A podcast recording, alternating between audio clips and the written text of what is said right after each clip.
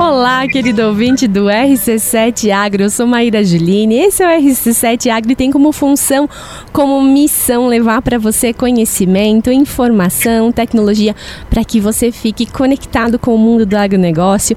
E essa é a minha função, junto com Gustavo Tais e Aldinho Camargo, que nos ouvem hoje nesse programa, não estão na bancada conosco, mas nos ouvem sempre. Então, um beijo para os meus parceiros de bancada que sempre nos acompanham ouvindo os nossos programas através das ondas da Rádio RC7. E seja bem-vindo você, querido ouvinte, que vem aqui, se conecta conosco, adquire conhecimento junto com os parceiros que nós convidamos para estarem nessa bancada, trazendo conhecimento e informação primária sobre o seu setor de atuação.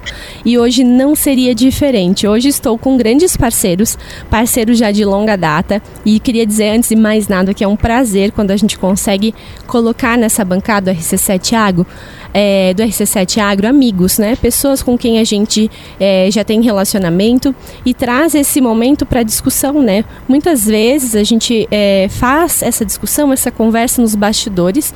E o RC7 Agro a gente consegue através desse programa conectar você a essa informação, informação primária gerada dentro do setor de produção que faz com que a gente possa é, divulgar e conectar você ao agro, ao agro brasileiro, ao agro que vem revolucionando aí a agricultura de forma mundial. E hoje não seria diferente. Hoje nós temos aqui na bancada dois grandes parceiros e eu vou apresentar e dar as boas-vindas, eles que falam direto de vacaria nessa manhã.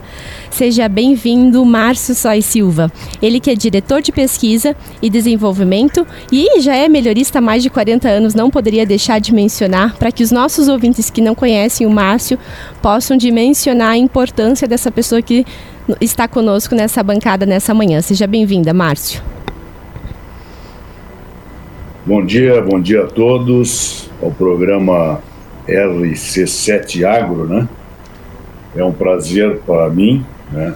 Estar tá conectado com vocês aí, enfim, e trocar um pouco das informações aí é, da Semevinha Genética Avançada, que é a empresa da qual a gente está aí no comando, né? E para servir você do agro, aí, você agricultor, você produtor de semente, né, é uma obtentora né, de, de sementes, né, de variedades né, de trigo no momento. Muito bem. Opa, já saiu no momento, então tem planos futuros aí. Muito bem. Pedro Basso. Pedro que é diretor de Sementes com Vigor. E para quem não sabe, o Pedro é sucessor e herdeiro aí de um dos nomes de maior importância no plantio direto no sul do país. É, já deixo aqui o convite para que o Pedro retorne com o seu Raul Basso, para que a gente possa um dia contar a história do seu Raul, a história de vida dessa família, que tem uma história lindíssima e deve sim ser compartilhada, né? O pai do Pedro é uma grande referência para nós. Uh, todas as pessoas que se conectam com a agricultura de alguma forma e que querem entender um pouquinho mais sobre a história do plantio direto, com certeza vão chegar no nome do seu Raul. Então, Pedro, é um prazer ter você aqui conosco na RC7 Agro. O Pedro que eu já convidei há muito tempo e ele estava receoso, ele estava dizendo que era agenda, mas agora a gente conseguiu trazer ele para a bancada e queria dizer que é um prazer, Pedro, te receber, receber a empresa Sementes com Vigor aqui nessa bancada e poder contar um pouco dessa história, dessa parceria muito frutífera e contar um pouco do que vocês têm feito aí a nível de mercado. Bom dia, muito grato do convite. Né? Faz tempo que esse convite foi feito, mas é, com o passar da, do tempo aí a coisa vai andando, né? Mas graças a Deus a gente conseguiu estar aqui hoje. Fico muito feliz e honrado aí com as palavras sobre a nossa família, né? Eu já sou a terceira geração, né? Então começou com o vô, o pai, eu e, e o seu Raul deixou muitas portas abertas, né? Então essa, esse nosso contato, com a Maíra, com o senhor Ricardo Casa, que também é parceiro.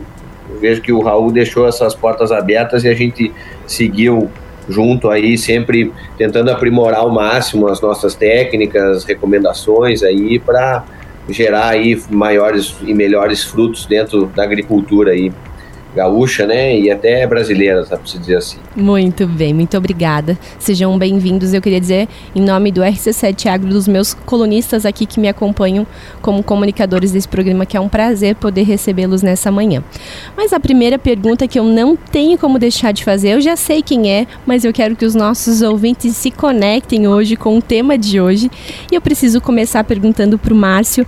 Márcio, quem é a Semevinha? É o nosso tema de hoje, é falar sobre trigo e falar de semevinha, mas eu queria que você começasse então elucidando para nossos ouvintes quem é a semevinha.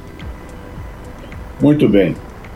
Maíra, a semevinha, ela nasceu, na verdade, eu sou egresso de quase 30 anos da Embrapa como pesquisador, e em 2017 surgiu uma oportunidade de adquirir né, uma sessão de direitos de um de um programa, né? É, que era um programa, na verdade, de trigo, certo? Um programa de melhoramento. E em 2018 essa, essa ideia amadureceu, eu saí da Embrapa, né? deixei a Embrapa para constituir então a Semevinha a partir de janeiro de 2019. Então, na verdade, a Semevinha ela é fruto, né, do encontro, vamos dizer assim, de pessoas, né, eu como pesquisador e mais sócio como é, a parte operacional, enfim, né? E então a partir de 2019, início que foi em janeiro, né? É, foi constituída então a Semevinha e eu, vamos dizer assim, assumi, né? O papel de timoneiro desta desta nave, vamos dizer assim, que é hoje você conduzir né, um programa de melhoramento genético, né, seja de qualquer espécie, mas neste momento, né, naquele momento, né, nós uh, ficamos com o trigo e inclusive um, um split de soja, né, mas que foi, na verdade, foi descon descontinuado, vamos dizer assim, para ficar então com o, o foco em cima né, de trigo né, e cereais de inverno. Então, a partir daí, né, a gente começou um trabalho, evidentemente, de, de consolidação né, do que se tinha e, ao mesmo tempo, é, acelerando as, as, as gerações né, para que a gente desse aí uma, vamos dizer assim, uma velocidade né, na, na parte de pesquisa, né, é, para que nós é, tivéssemos assim os resultados mais rápidos né, que se pudesse ter.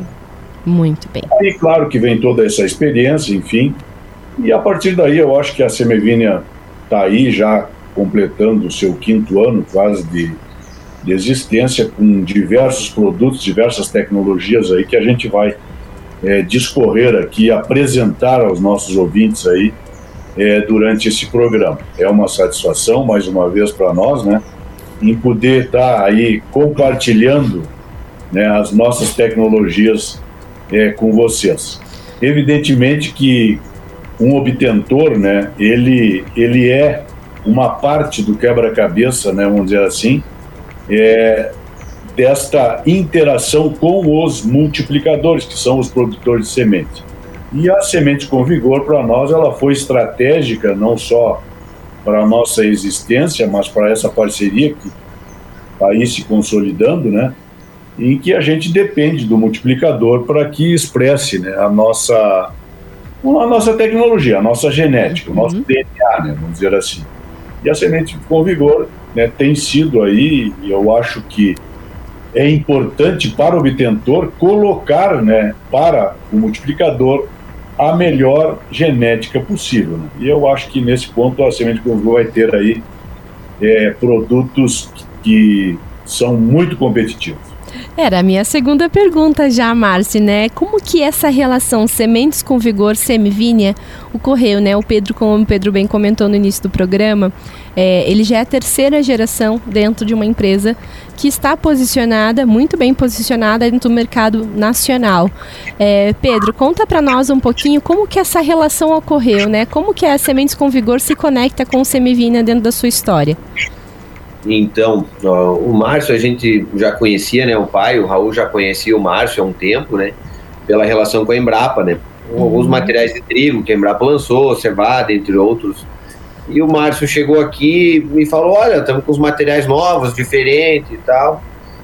E eu me lembro que naquele ano a semente veio multiplicada do Cerrado, né, Márcio? E chegou um pouco tarde, era uma multiplicação de avanço lá no Cerrado. E ele, não, Pedro, vai chegar a semente em agosto aí. Nós plantamos. Foi uma área, assim, uma área muito boa nossa, que é uma área que vem já desde o tempo do voo, assim, né? Uma área muito bem corrigida, que a gente plantou trigo naquele ano. E plantamos um material da concorrência que era muito bem posicionado, assim, era, digamos assim, líder de mercado na época, com altos rendimentos. E o material foi plantado 10 de agosto, por ali. É, então, imagina, um pouco fora da janela de trigo, né? E aquele ano veio com algumas linhagens e duas delas até viraram variedade, né? E que uma delas é o dominador, né? E daí aquele ano, assim, teve materiais que beirou a 6 toneladas, né? Chegou quase uns 100 sacos por hectare. Mas, opa, olha aqui, são produtos diferentes, realmente, sim, não são como é que é? Farinha do mesmo saco. Né? Dá pra fazer essa analogia no trigo, né? Porque a gente vê que muitas empresas, quando fazem um cruzamento uh, prolífero, digamos assim, de, de, bons resultados, acabam tirando muitos filhos daquela, daquelas famílias, né? Uhum. E a gente percebeu naquele ano que todos os materiais tinham dis, distinções, eles eram bem distintos um do outro, né? ou seja, uma, uma boa variabilidade genética. E a partir daquele ano, o Márcio nos convidou para ser o multiplicador de sementes básicas. Né? Porque para a gente poder explicar para os ouvintes né, como que uma semente chega para o agricultor, lá na ponta final, né? Então, dentro do, do, do, mercado, dentro de uma legislação, né, a categoria, as sementes, as sementes têm categorias, né? Sementes certificadas possuem categorias, né? C1, C2, S1 e S2. E essas categorias são as que estão no mercado que chegam nos agricultores.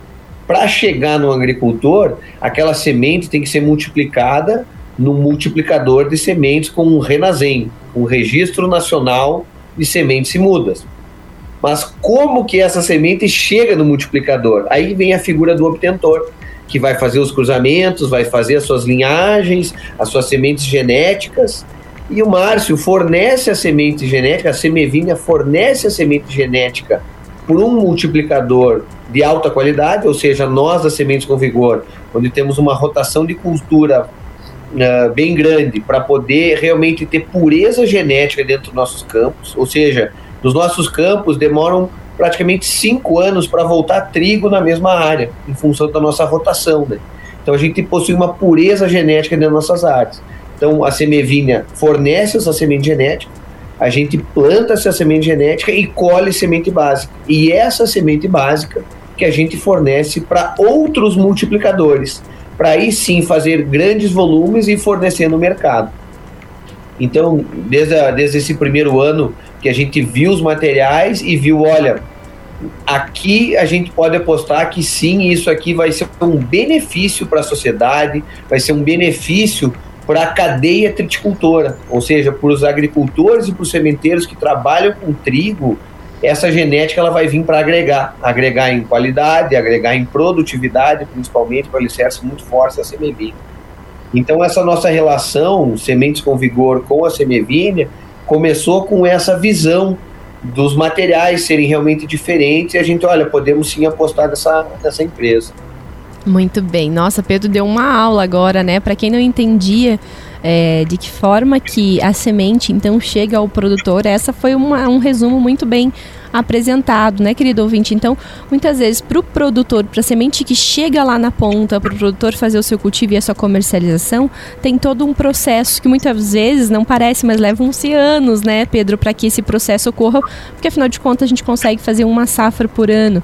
Mas agora, eu queria fazer uma pergunta para a gente fechar esse primeiro bloco, que vocês dois podem construir de forma conjunta, tá? É, eu sei que o Márcio, com mais de 40 anos de experiência na questão do melhoramento genético, mas dentro da cadeia produtora, né, voltado ao melhoramento genético de trigo, e o Pedro, com essa expertise que já vem desde da infância, queria que vocês fechassem esse primeiro bloco comentando para o nosso ouvinte como está o, o, hoje o cenário do mercado de trigo a nível Brasil? Como que, como que esse cenário vem evoluindo nos últimos anos? Qual é a percepção que vocês têm frente aos últimos eventos aí que a gente está tendo dentro desse setor? Maíra, eh, na verdade, assim, o, o, o trigo, o mercado de trigo como um todo, no país, né, assim, claro que o, o Rio Grande do Sul né, e o Paraná são os maiores produtores. A região sul é aquela região tradicional, né, onde o trigo ele passou pela constituição de todo o sistema né, de cooperativa, por exemplo, porque as cooperativas elas são, foram né, tritículas, sempre foram tritículas inicialmente na sua concepção, e hoje, claro que uh, elas estão moldadas né, num outro, né, numa outra dinâmica de formação que entraram aí as, as commodities mais, mais produzidas no mundo, que é o caso de soja e milho, né?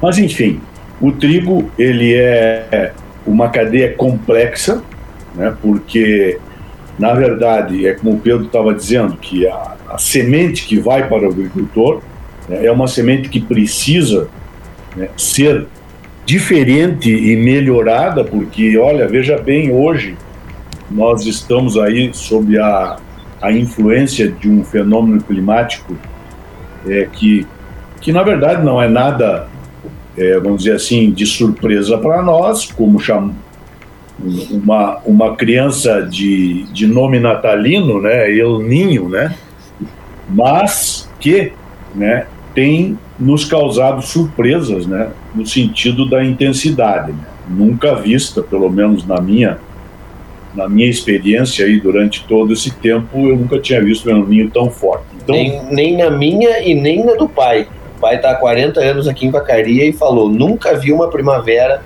desse naipe, desse tipo. É, então veja bem né, que o impacto disso aí, o quanto que a genética né, precisa, tar, precisa estar alicerçada né, nesses, vamos dizer assim, um futuro próximo, né?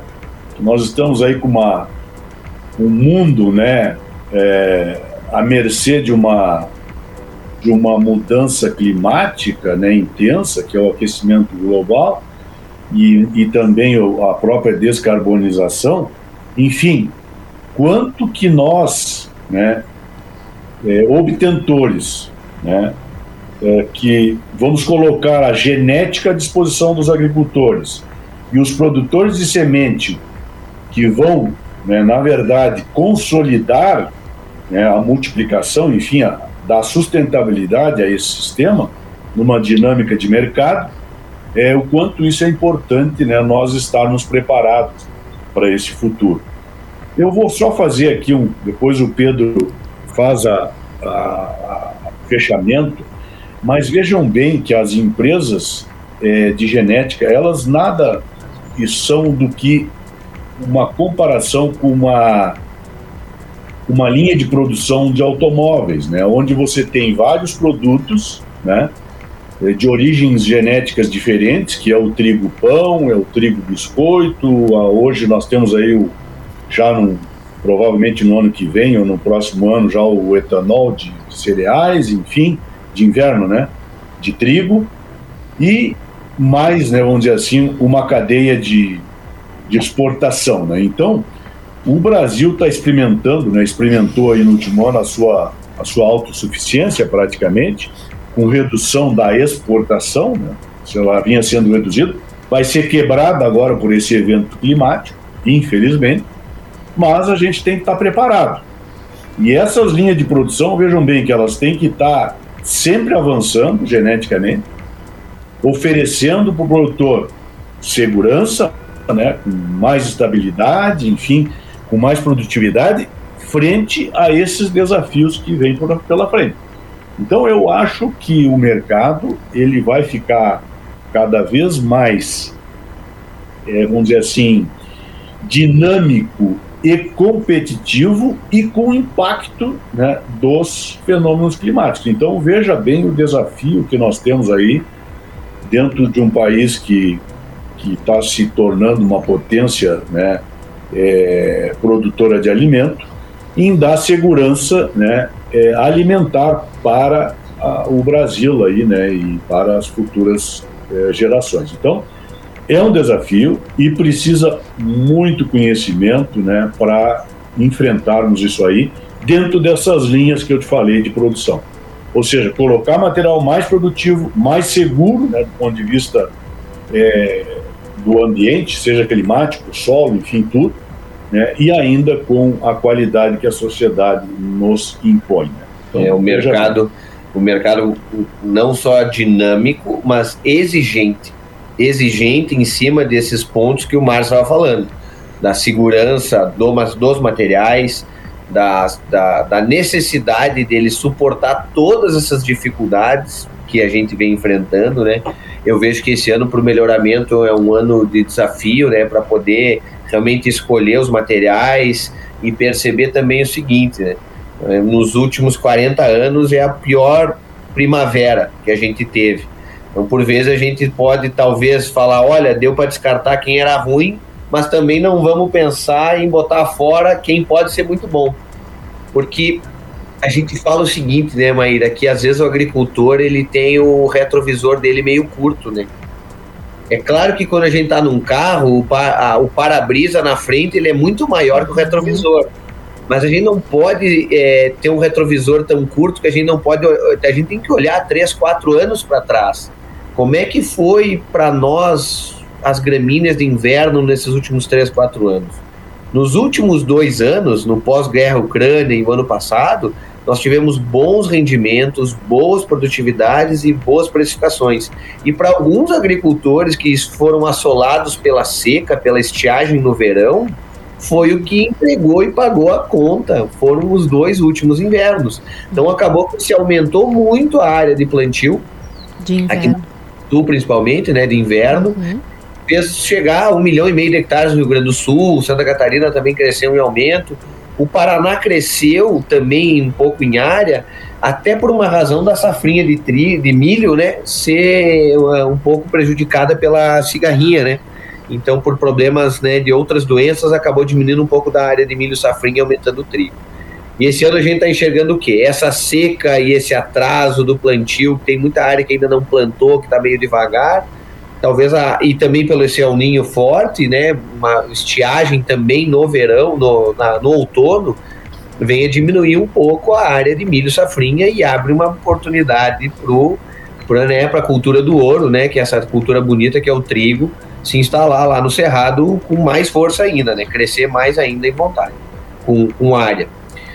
Porque o trigo ele tem uma rusticidade melhor em relação ao milho, né? Precisa de menos água, né? Tem muitos materiais com genética de resistência ao crestamento, né? Que é o, alumínio tóxico. Então, anos de seca, esse alumínio se apresenta e a raiz desce para pegar a água. Então, tem muitos materiais adaptados para esse cerrado. Né? Então a gente vê o mercado de trigo nesse dinamismo. A gente acredita que sim, para esse próximo ano pode haver uma diminuição na área de trigo em relação ao, ao esse ano de 2023. Um pouco, um pouco pela diminuição da oferta de sementes, porque para os sementeiros em geral, em Santa Catarina e Rio Grande do Sul, houve quebras muito significativas. A gente está falando aí em quebras próximos a 40% no rendimento no rendimento das lavouras, ou seja, aquelas lavouras que a gente estava com uma estimativa de colher 60, 70, 80 sacos por hectare, a gente está tendo uma quebra de 40%. Isso a gente está falando das missões até vacaria, né? Vacaria aqui a gente sabe que não é muito difícil a gente colher 90 sacos por hectare e a gente está colhendo 50, 60, né? E lá Nossa, nas missões chegou a colher 70, 80 no passado, acho que está colhendo 30, 40. E o problema não é só é a perda de rendimento, é tu trazer esse produto para dentro de casa e botar ele dentro da UBS, né, a unidade de beneficiamento de sementes, e aquela sua quebra histórica de 20, 30% que tu acabava descartando e retirando grãos que não tinham qualidade ou padrão para ser uma semente, eles acabavam, a, a, essa quebra acaba sendo maior esse ano. Então a gente está tendo quebras de UBS na casa de 50%. Ou seja, a gente está perdendo rendimento na lavoura, o produto que consegue trazer para dentro de casa tem mais uma quebra, mais um descarte maior do que o histórico para poder entregar qualidade que a gente sempre quer entregar a máxima qualidade para os produtores. Né? Ou seja, a gente vê que um pouco pela disponibilidade de sementes, talvez o mercado também diminua, né? Mas a gente vê boas perspectivas em termos de preço, porque a gente viu que nos últimos 30 dias, dá para se dizer assim, né, Márcio? O preço do trigo, que chegou no fundo do poço lá em outubro, começou a aumentar, começou a subir porque principalmente para os moinhos que, que precisam de um trigo melhor, um trigo branqueador, um trigo talvez com uma força de glúten maior, eles estão pagando prêmios maiores, o ágil está sendo maior. Então, aquele produtor que conseguir segregar e conseguir montar qualidade, ele vai ter um prêmio melhor. Então, claro que a gente vai ver lá em fevereiro, março, quando começar a se definir uma safra de verão e começar a se de, desenhar a safra de inverno, o mercado, né? Como é que é? As abóboras, as melancias vão se. No andar da carruagem, as abóboras vão se encaixando, né? Exatamente. Isso, é isso que a gente vai ver lá na frente sobre como que o mercado vai andar. Precificação de fertilizantes, como um todo, né? Mas...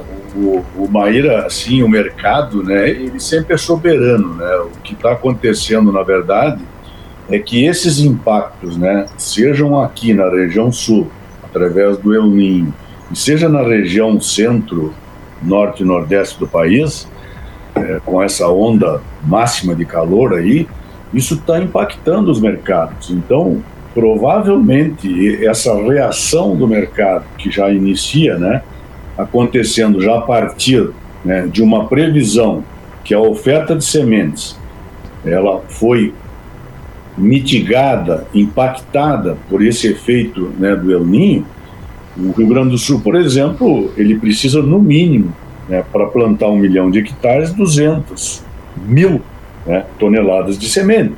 A mesma coisa acontece para o Paraná. Então, nós já estamos aí falando numa casa de quase meio milhão né, de toneladas somente de semente, semente fiscalizada. Então, veja bem que esse impacto do que o Pedro estava falando, de 40% a 50% em volume, né? o impacto que isso aí vai ter nos mercados, o que já começa a ter uma reação aí, tanto o, mercado de trigo, que tinha caído aí para quase abaixo dos mil reais a tonelada, né? No Cerrado já, já anda beirando mil e quinhentos reais a tonelada, e aqui ele já deu uma reagida. O mercado de milho também está se, se mexendo, né? Então, essa dinamicidade, né? Infelizmente, é, esses impactos negativos, né, também trazem esses ajustes que são necessários. Porque imagine só um produtor que colheu o ano passado 60, 70 sacos, falando num produtor médio aqui, seja do Planalto Médio ou das Missões, ou, ou daqui de Vacaria, que estava colhendo médias acima de 70, ele está colhendo praticamente a metade disso. Então, isto né, o mercado já está começando, né, como vocês bem falaram, né, a acomodação dessa carga viajando e que elas vão se, se acomodando e ao mesmo tempo vão, né, é, vamos dizer assim, se ajustando né, nesse mercado. O, esse impacto já ele é tão assim tão dinâmico coisa que já está impactando em outros em outros é, componentes do mercado, o feijão, enfim, né, a própria soja. A soja é um pouco diferente, né, porque o cenário mundial já, já, é, já é um pouco diferente. Mas, enfim, o mercado de trigo esse ano foi uma surpresa, e uma surpresa quase que na finaleira, né? Como a gente sempre gosta de dizer que os antigos né, e os experientes sempre aguardam no sul do Brasil o mês de outubro, né? E o mês de outubro foi o que definiu de fato né, essa quebra violenta, né? porque se falava lá em, em agosto e julho que iríamos produzir aí as repetir as 6 milhões, né, quem sabe mais de 6 milhões de toneladas no Rio Grande do Sul. E hoje, veja bem que as expectativas já estão bastante, né, é, afetadas, né, negativamente com esse fenômeno. Não só em quantidade, mas em qualidade que os moinhos estão deixando, né, de ter, né, a, a aquisição desse desse produto para buscar isso lá sei aonde. O, boa parte, quer dizer, uma parte disso está sendo buscada no Cerrado, né, que é um mercado novo, mas que está se, se consolidando aí, né, como uma região já produtora. Se Deus quiser, eu acho que esse ano que vem, em 2024, a gente, quem sabe, atinja um milhão de toneladas naquela região. Enfim, é, essa dinâmica nos trouxe aí mais uma vez surpresas, né? Infelizmente elas não foram das melhores, mas que enfim, o trigo eu diria que ele está deixando de ser o patinho feio aí. Eu acredito também, Márcio. Vendo a fala, a sua fala do, do, do, Pedro, é isso que a gente observa de fora também. Exatamente. Então, eu acho que a gente tem sempre, né, na, na, nas experiências, é, vamos dizer assim, negativas ou até, eu diria, difíceis, né, é, uma experiência boa para o futuro. Né? Quem sabe esse é ensinamento nos dá né, aprendizado. Né? É isso e aí. Aí a gente vai traçar os caminhos para para o futuro da cultura. Eu escutei esses dias atrás, né? Quando a gente aprende todas as respostas, mudam-se as perguntas, né? Exatamente, Pedro. Não dá pra gente ficar expert, não. A gente não pode se acomodar. E de fato, esse ano é um ano muito atípico. Para você que tá chegando agora, chegando, ligando aqui, conectando conosco na RC7, é, nós estamos essa manhã falando com Márcio Sois Silva e Pedro Braço falando sobre o mercado semivinha de trigos no sul do país. Fica conectado aqui conosco que logo mais tem mais RC7 Agro. Olá, querido ouvinte, eu sou Maíra Juline e esse é o RC7 Agro. Nessa manhã, estou na bancada com Márcio Sois Silva, ele que é diretor de pesquisa e desenvolvimento da empresa Semivinha, melhorista há mais de 40 anos, e também Pedro Basso, ele que é diretor de Sementes com Vigor. E nessa manhã a gente está falando sobre o mercado de trigo, sobre o mercado Semivinha de trigos no Brasil. E uh, o panorama que a gente trouxe no primeiro bloco foi essencial para que a gente pudesse, então, falar de fato do que a gente vai ter disponível, né, com genética semivine aí, o que os produtores vão estar recebendo dentro do pacote genética semivinha. Márcio, acho que essa pergunta vai para ti, né? É, o slogan do Dominador, que é uma das genéticas que já está disponível de mercado, é o seguinte: o trigo que combina com a soja. Eu queria que você explicasse é, o que de fato essa genética traz ao produtor. É, cultivar TSZ Dominador né, é um material que ele entrega para o produtor né, precocidade, por isso a combinação com a soja, ou seja, ele planta o material né, e ele é rápido, ele é um material que nessa região fria ele vai dar 120 dias, então por isso ele combina com a soja. Você ainda tem tempo de plantar ele até mais tarde né, e assim ainda colher no tempo né, da abertura de semeadura da soja. E um fato interessante do dominador é que ele é resistente ao oídio, certo? Olha aí, produtor, uma variedade aí que é resistente ao oídio, dá um descanso né, para o produtor, principalmente na, nas etapas iniciais, e é um material que tem entregado campeonatos aí. Ele foi campeão lá nos ensaios da, da, da Fundação Pro Sementes, com quase 170 sacos por hectare em parcelas, né? de eh, ensaios.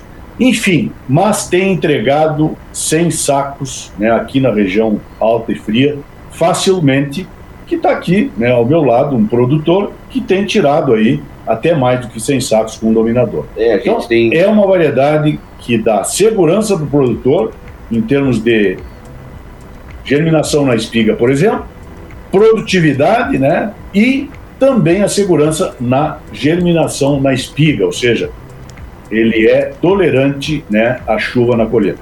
O Márcio também ele é resistente à ferrugem, né? Ele também tem uma boa resistência à ferrugem. Um material assim que todos os produtores, clientes nossos que plantaram dominador, sempre falam muito bem da sanidade dele. Sempre falaram muito bem da sanidade dele. E ainda acaba ganhando com a soja, né? então ganha duas vezes, né? Colhe bem esse trigo. A gente já acho que todos os anos que a gente já plantou, três anos a gente já atingiu as seis toneladas com ele. Né? Vê que não é muito difícil disso acontecer. Material um pouco mais exigente em fertilidade, porque é um ciclo um pouco mais curto, então a gente uhum. tem que dar um pouco melhor nesse sentido. Aí. Muito bem.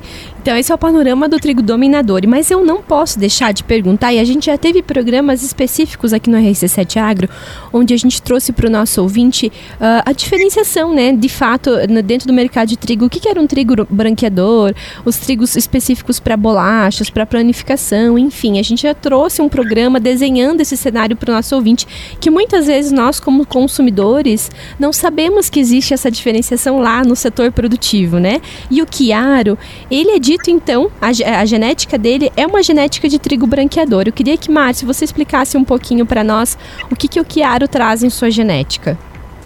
Perfeito, Maria. Bom, como eu já tinha falado no primeiro bloco que né, nós somos, na verdade, o equivalente a uma linha de produção de uma montadora de, de automóveis, né, de modelos, então nós estamos aí trazendo né, um modelo né, de trigo referente ao automóvel, um modelo diferente. Né? Um modelo que nós podemos, é, em primeiro lugar, é, comparar com o modelo é, cross. Né? É um material, é um material que Ótima vai. comparação. É, ele, ele, vai, ele vai em qualquer campo, ou seja, ele é tolerante ao alumínio tóxico, ele é bom para baixas é, solos de baixa fertilidade, enfim, ele sempre entrega bem né, no momento bom e sempre não deixa mal o produtor no momento ruim, tá? Então eu diria que em primeiro lugar, né, ele mesmo sendo um material branqueador, que é aquele trigo que vai clarear a farinha dos trigos importados, argentinos, canadenses, americanos, etc., que são muito vidrados, ou seja, de cor escura no seu pericarpo, ele clareia essas farinhas para dar aí um, um pão, aquele pãozinho chamado no sul aqui de cacetinho, de 50 gramas, é naquela coloração né, mais clara. Então, esse tipo de produto faz este, né, este efeito. Tá? Mas, né, esse efeito normalmente tem um diferencial de mercado, normalmente. Né? Então, o produtor recebe aí 100 a 200 reais a mais pela tonelada desse tipo de produto. Né? E, portanto, por isso são chamados branqueadores, e eles têm um mercado né, mais cativo, né, aqui na região alta e fria, né, e um outro pequeno mercado ali no Planalto Médio, naquela região de Carazinho e mediações, certo? Então veja bem, mas ele, como eu disse, é um cross, tá? Se ele não for usado para esse tipo de mercado, ele pode ser usado como uma variedade extremamente rústica, tá? E segura. Por quê? Porque além dele entregar boa produtividade nessas áreas secundárias das propriedades, né? área de primeiro ano, enfim, aquelas áreas que uhum. né, não pode botar variedades mais específicas, né? ele entra com uma variedade dessas ganhando em segurança e produtividade. Segurança porque ele é um branqueador, um branco, muito tolerante à germinação na espiga e muito equilibrado tá? no sistema, no, no, no, no que se refere à fitossanidade, tá? tanto de folha como de espiga. Muito bem, muito bom. O papo aqui tá bom, a gente poderia ficar amanhã toda aqui conversando, porque eu tenho certeza que assim como eu, Estou curtindo muito esse bate-papo. Os nossos ouvintes também puderam aprender muito sobre esse setor, sobre o mercado de trigo e tudo que os produtores têm a receber, né, de fato, com a genética que é entregue pela empresa. Então, é um prazer ter vocês aqui essa manhã, um prazer poder comentar um pouquinho sobre essa empresa que eu já tenho algum, algum contato, né, e a gente pode aqui, através da RC7 Agro, divulgar o que vocês têm feito e que, de fato, tão, tem levado uma entrega muito eficiente ao produtor. Márcio, 30 segundos então para você fazer suas considerações finais, mandar os seus beijos, seus abraços, para você fazer o seu encerramento nesse dia tão especial. Um prazer ter te recebido aqui, um, um prazer para nós, RC7 Agro, poder falar sobre essa empresa Semevine. Para nós foi, para mim foi um prazer também, eu acho essa oportunidade, né, de, de falar sobre a Semevine, a genética avançada, e deixar aí, né, um, uma saudação para os ouvintes e ao mesmo tempo a Semevinha se dispor aí, né, para os agricultores, para os produtores, né, tem os nossos canais nas, nas redes sociais, na nossa homepage, né, é, www.semevinha.com, enfim, estamos aí, né, abertos, uma empresa nova, tá, que está trazendo novas tecnologias, novos cultivares para o produtor em geral. Muito, Muito bem. Obrigado e uma, uma boa semana para todos. Pedro, 30 segundos para você também fazer suas considerações. Muito obrigado pelo aceite do convite, obrigado por estar disponível para estar conosco nessa manhã. Grato pelo convite, a gente fica muito feliz de poder trocar essa ideia aí sobre o trigo e o mercado de trigo. E para mais dúvidas, fica o convite para acessar tanto as redes da Semevínia quanto da Sementes com Vigor, que tem muita informação de qualidade lá. A gente não falou do Vencedor, que é o lançamento da Semevínia, também tem informações lá para o agricultor, para o sementeiro, uh, ir lá e buscar essas novidades e procurar a gente também para poder conversar sobre isso, né? Nós como sementeiros, a gente sempre está um ano na frente, né? A gente está oferecendo semente, mas a gente já sabe o que aconteceu. Então a gente está sempre. O nosso, o nosso. A gente gosta muito dessa troca de informações. Então fiquem bem à vontade de entrar em contato com a gente. E mais uma vez, muito obrigado aí pelos convites. Então é isso aí, nós somos o RC7 Agro. Nesse dia falamos sobre semivinha, genética avançada de trigo. Fique ligadinho aqui que amanhã tem mais RC7 Agro. Eu sou Maíra Juline e desejo a você um ótimo dia.